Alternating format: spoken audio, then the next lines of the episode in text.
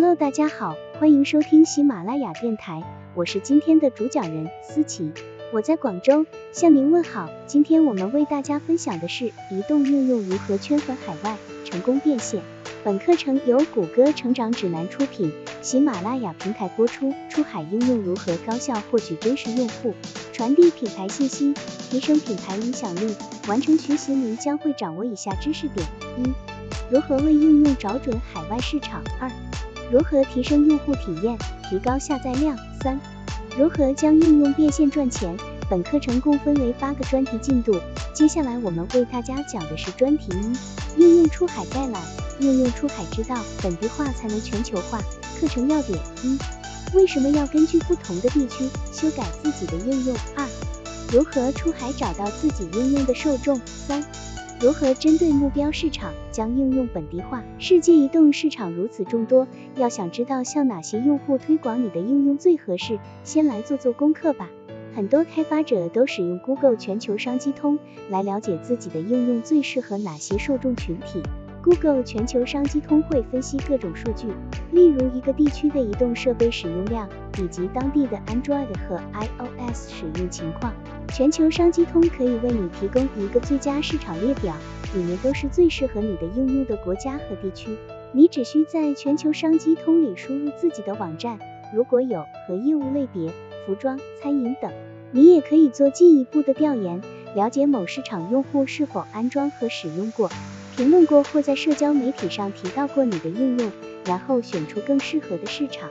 Google Play 管理中心的优化提示也会告诉你，你的应用在哪些国家地区受欢迎程度在上升。现在你知道了要面向哪些地方推出应用，这很好。你还需要了解如何吸引这些市场里的用户，他们就是你的目标市场。这个时候，你就要对用户做深入调研了。研究目标市场的用户平时使用设备的习惯，这些习惯对你的应用很重要。比如，有些市场人们习惯于在手机上点外卖，但别的市场可能并不会这样做。文化差异会影响用户使用移动端的方方面面，无论是用手机登录社交媒体、购物、办银行业务，还是玩游戏，都会受到文化因素的影响。因此，建议你根据目标市场的文化特点调整自己的应用。你还可以根据全球商机通提供的数据分析进行调整。全球商机通会为你提供方方面面的信息，比如一个地区的在线购物行为和移动销售数据。现在你已经选好了应用出海的目标市场，也研究了用户的使用习惯。接下来，你就可以有针对性的调整应用的设计，更好的吸引海外用户。查看一遍应用的图片、色彩、样式、互动的语气、功能和付款方式等。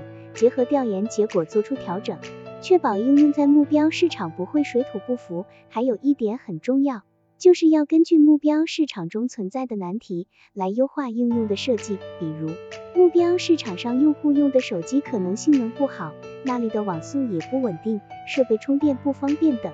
你还应该确保应用定价合理，Google Play 管理中心能够自动将应用的价格。应用内商品的价格或订阅费用换算成当地币种，对于部分国家地区，微商店还可以在价格中加上税费金额，并采用当地定价模式。所有这些数据都有助于你根据当地生活成本、竞争情况、消费者购买能力和应用的潜在需求，来判断自己制定的价格是否合适。好了，以上知识就是我们今天所分享的内容。